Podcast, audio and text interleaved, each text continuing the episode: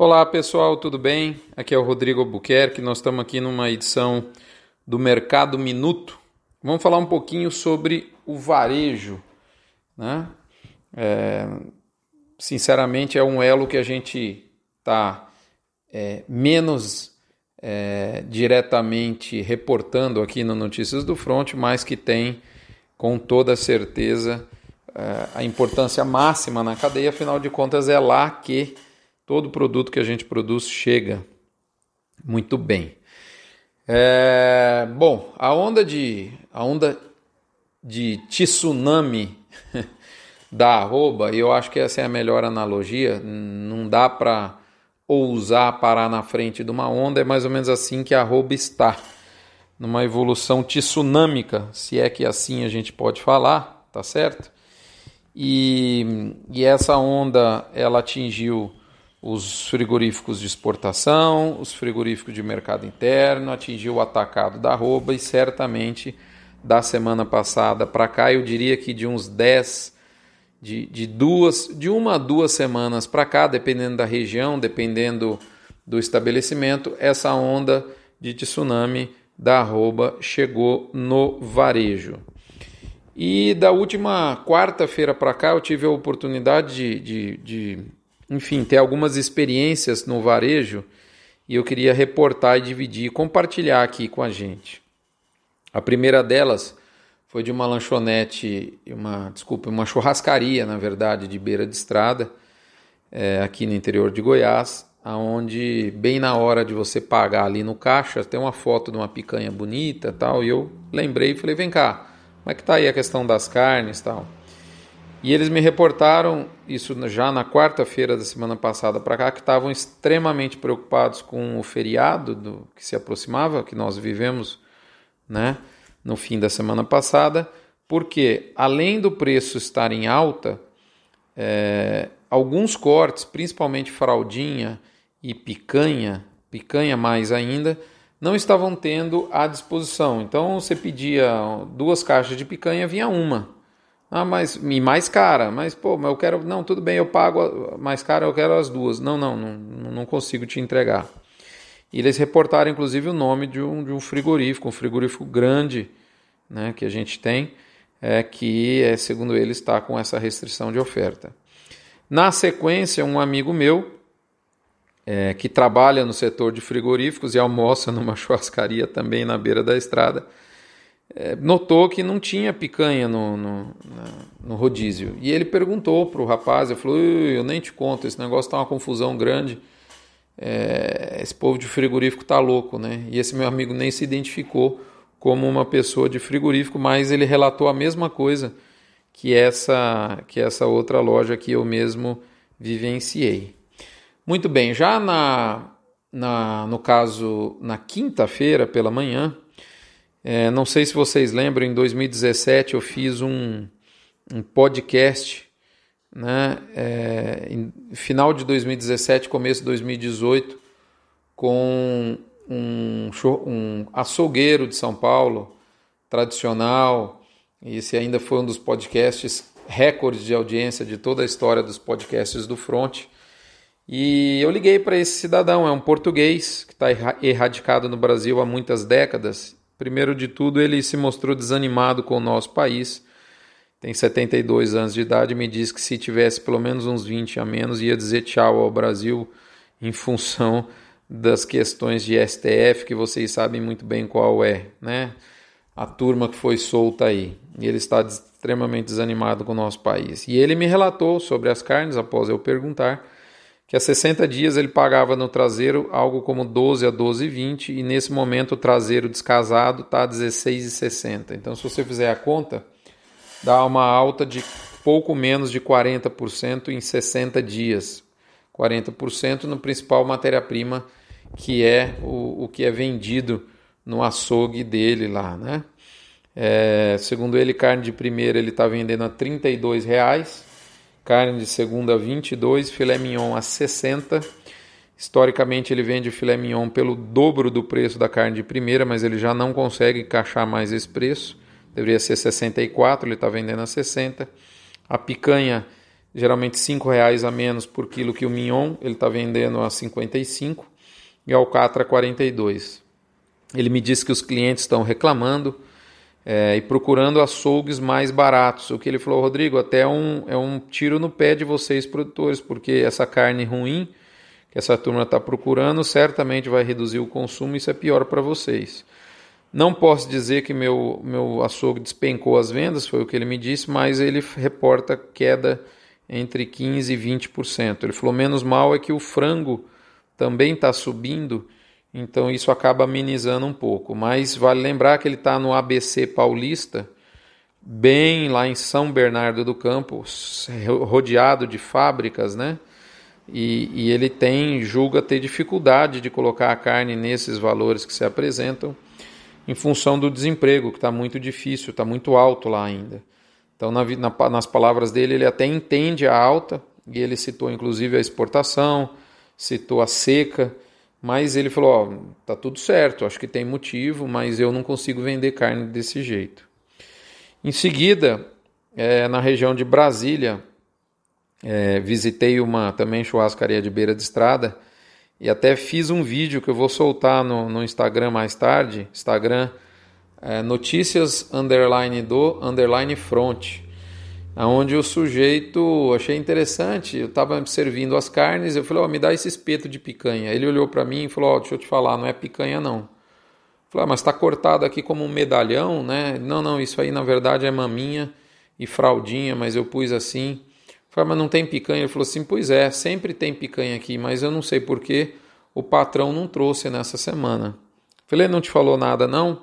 Ele falou, Rodrigo, isso nunca aconteceu, mas eu não veio picanha, eu até queria saber o porquê. Eu falei, então pergunta para eles se tem alguma coisa a ver com subida de preço. Ele falou, ah, escutei falar desse assunto. Eu falei, pois é. Eu falei, mas não é normal faltar a picanha? Ele falou, de jeito nenhum, não pode faltar a picanha aqui, essa, essa semana não veio.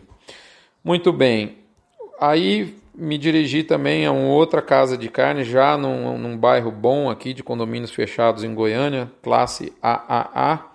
Sujeito do açougue me disse que na semana passada, dos 25 cortes entre caixaria e carne com osso, carne sem osso, que eles pedem toda semana, não foram atingidos em 18 cortes e me citou o mesmo frigorífico que a churrascaria da beira de Brasília citou e que o posto, primeiro caso que eu relatei para vocês, citou. Há duas semanas, inclusive, esse frigorífico não entrega nada. Ele até me falou: tá vendo a prateleira vazia? E eu falei, mas tá caindo a venda? Ele falou: não, não posso falar que tá caindo. O que faz sentido é um público é, classe A, então A e B, então mais resiliente a esse problema né? E, e ele cita também a seca e a exportação. É, e me citou, o pecuarista agora vai ganhar dinheiro mesmo. Muito bem. Ah, na parte da tarde eu fui cortar cabelo aqui num bairro, é um bairro de classe C e D, é próximo aqui à minha casa, e perguntei pro, pro, pro cabeleireiro, falei, e aí, rapaz, barbeiro lá, como é que você tá aí? E a carne? Ele falou, moço do céu, até ia te perguntar, o que é que tá acontecendo? E aí me reclamou muito dos preços, diz que realmente está havendo uma dificuldade, as pessoas estão começando a reclamar para ele lá no salão dele. Muito bem. Para finalizar, é... ah, detalhe, ele ainda falou assim: ah, então agora o boi vai passar a valer a pena, porque esse trem não estava valendo nada. Meu pai mesmo deixou de mexer com boi e vaca faz muito tempo, porque isso aí não está valendo nada, está plantando abacaxi. Agora então a turma é capaz que volta pro boi, né? Falei, pois é, tá todo mundo empolgado aí, né? Bom, e para finalizar, uma casa de carnes padrão A. Então eu visitei bastante universo bem diferente de, de, de, de carnes, interior de Goiás, capital federal, São Paulo, ABC paulista, né? E lugares que vendem carne mais cara, mais barata. Essa última foi uma casa de carnes também elite é engraçado que eu vi muita picanha da Argentina, do Uruguai, do Paraguai a 63, 65 reais, inclusive de frigoríficos brasileiros, e vi picanhas brasileiras de 80 reais para cima. É, não vi muita picanha A, a picanha top mesmo, né? Algumas prateleiras já muito menos abastecidas que o normal e, e o, o lojista relata é, preço em alta. Na verdade, não o lojista, o atendente, o balconista, mas ele não sabia me dizer o motivo, mas que os preços estão subindo realmente bastante. Bom, o que, que a gente percebe nessa andança entre Goiânia, interior de Goiás, Brasília e ABC Paulista? Vale lembrar que há relatos de outros companheiros de situações parecidas às que eu estou dizendo em Cuiabá, na, em São Paulo mesmo, capital. Primeiro, o varejo é o elo mais difícil para emplacar essa alta e isso está realidade. Ah, só mais um detalhe.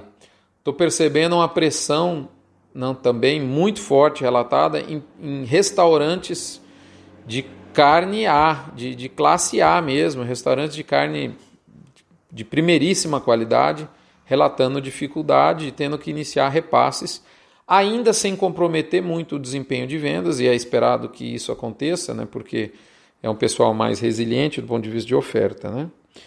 É, mas de toda forma, varejo de carne commodity, A, B, C ou D, varejo de carne premium, a gente vê que é o elo mais difícil para emplacar essa alta. E que certamente a carne commodity começa, na carne commodity, na carne do dia a dia, começa a incomodar mais. A gente ainda vê uma certa resiliência do consumidor frente a essas altas nos preços, mas a gente vê muitos lojistas extremamente preocupados, sem saber como vão conduzir o seu negócio se essas altas se mantiverem ou até continuarem, e é relatado que todo mundo está tá com muito receio, sem saber exatamente o que acontece, o que vai acontecer, mas a expectativa é que a carne continue a subir com base no que é, é, os distribuidores ou até mesmo a indústria, os frigoríficos vêm passando. Eu diria que já é, é fato um desabastecimento nesse momento moderado. Desabastecimento de fato, como o sujeito que me relatou que comprou, que encomendou 18, 25 cortes, como de costume, e 18 não pôde receber e eu vi as prateleiras dele bem vazias mesmo, ainda com carne, mas bem vazia. Então, é um desabastecimento que ele estava até disposto a pagar mais pela carne. Inclusive, esse açougue é, num, num, num, como eu disse, ao lado de vários condomínios elite aqui de Goiânia, mas ele não conseguiu comprar carne. E o segundo ponto, como a churrascaria que esse meu amigo que trabalha na indústria visitou, é, o sujeito falou nem que se ele tivesse condição de comprar é, é, minto, que ele teria condição de comprar a picanha, mas que ele não compra, porque senão vai encarecer o ticket, o custo do ticket do restaurante dele e ele não tem como repassar isso. Então ele prefere é, atender menos bem o cliente. Ponto final. Então é o, é o que eu chamo de desabastecimento preço dependente. Né? O sujeito até acha a mercadoria, mas não adianta comprar porque ela não vai ter giro na loja do cidadão. Mas para finalizar, gente, o que, que eu concluo de tudo isso? Eu percebi nas entrelinhas algum ranço, ah, tá vendendo muito para a China e a gente fica sem. Então, no momento de abertura de mercado, se a gente importa uma inflação dessa chinesa e não consegue trabalhar isso de uma forma, é, pelo menos muito bem comunicada, eu tenho receio de que isso possa cair nas mãos de gente que não tem muito escrúpulos e que tem outros interesses, né? Então, para comprometer esse movimento do bovino. Então, é muito importante nós, do setor básico primário, sabermos comunicar. Né? Isso não é uma, uma, uma opção do produtor, uma decisão do produtor. Naturalmente, a gente tinha uma entre-safra que foi potencializada por uma demanda externa fora da, da curva. Né? Mas é, é muito importante que, não se, que se comunique isso de uma forma correta para não se criar o ranço seja com o pecuarista, que sinceramente eu até não vi. É, vale lembrar que aqui em Goiás eu percebi que os açougueiros estão mais por dentro do que está acontecendo, relataram falta de chuva, e mesmo esse cidadão que eu entrevistei em São Paulo, ele assiste, é impressionante, né? ele é açougueiro e ele assiste programas do nosso setor, de que falam de arroba, de tendência, da fazenda, para poder entender o que está acontecendo. Né? Mas é importante que não crie o ranço com a abertura de, de mercado, que seria muito ruim nesse momento. E é isso. Então, essas são as informações. Não quero dizer que o boi não é firme, o boi é firme continuará firme, se Deus quiser, mas a gente tem que ter muita humildade, pé no chão, entender quais são os, os gargalos desse movimento para poder é, se posicionar melhor. O fato é que O que tá, nós estamos vivendo não tem paralelo, todos estão preocupados. Não é um movimento confortável para ninguém, nem para quem está sendo, em tese, muito bem beneficiado, que é o pecuarista de recria e engorda. Nem para ele é, até mesmo por conta da reposição. Então, o mercado é firme, mas ele é muito perigoso. Muito cuidado, muito pé no chão com as suas atitudes. Está todo mundo assustado e isso também e muito fortemente está ocorrendo no varejo. Um abraço, essas informações vieram em nome de MSD Saúde e Reprodução Animal, Vmax da Fibro, Aglomerax da Conan, Bifet da Vacinar, Boitel da Agropecuária Grande Lago e Frigorífico Minerva. Na próxima semana a gente volta com mais notícias. Um abraço, fiquem com Deus.